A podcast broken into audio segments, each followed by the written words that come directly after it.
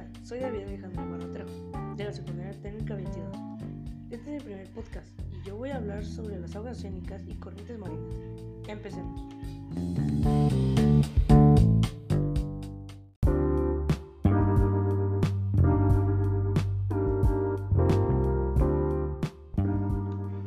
Las aguas oceánicas son aquellas que rodean todos los continentes y las islas que ocupan aproximadamente el 71% de la superficie de la Tierra y representan el 97% del agua total del planeta y de esta manera forma la unidad oceánica que se encuentra comunicada por diferentes estrechos.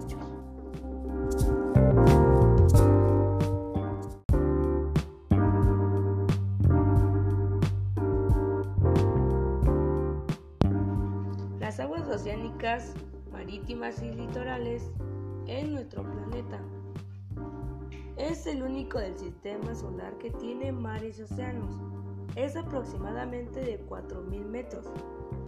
En las proximidades de la costa, el fondo marino se puede encontrar a una profundidad de menos de 200 metros.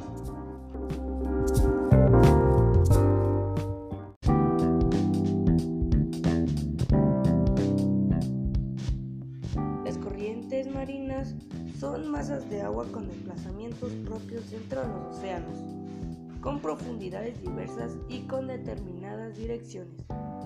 Pueden ser consideradas como ríos dentro del océano.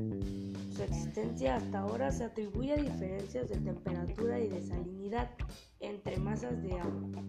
Su existencia hasta ahora se atribuye a varios aspectos entre los que se pueden nombrar.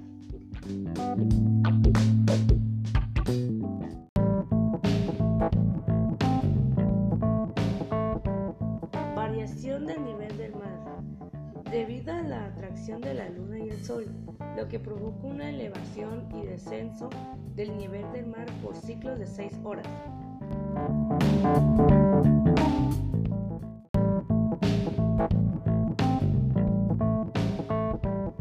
El viento y la tormenta crean las olas marinas, que por oscilación pueden recorrer grandes distancias.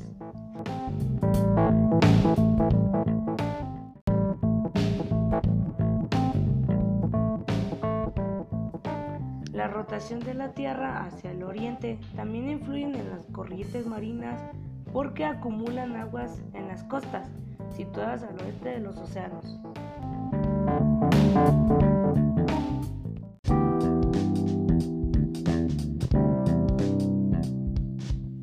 En el caso de diferencias de temperatura, el agua fría tiende a irse al fondo, mientras que las cálidas a la superficie.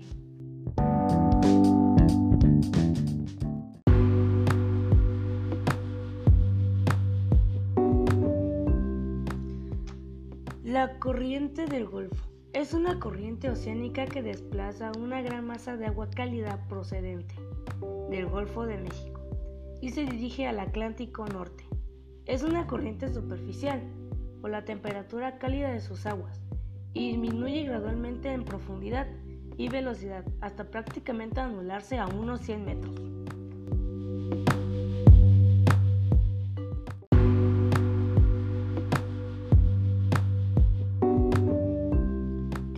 De más de 1000 kilómetros en gran parte de su larga trayectoria.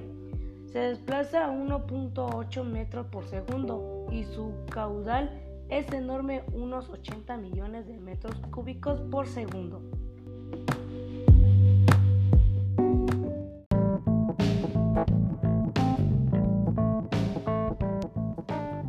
Las corrientes marinas influyen en nuestra vida diaria, ya que los cambios de temperatura provocan que los climas no sean tan extremos. También ayudan a la navegación, haciéndolas más rápidas y llegando a su destino en menos tiempo. La gran corriente caliente del Golfo de México a las costas occidentales de Europa.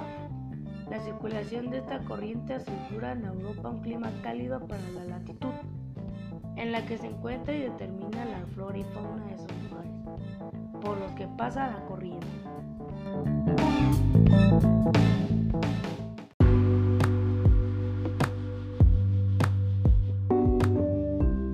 Esto fue una breve explicación de cómo las corrientes marinas se ubican en las aguas oceánicas.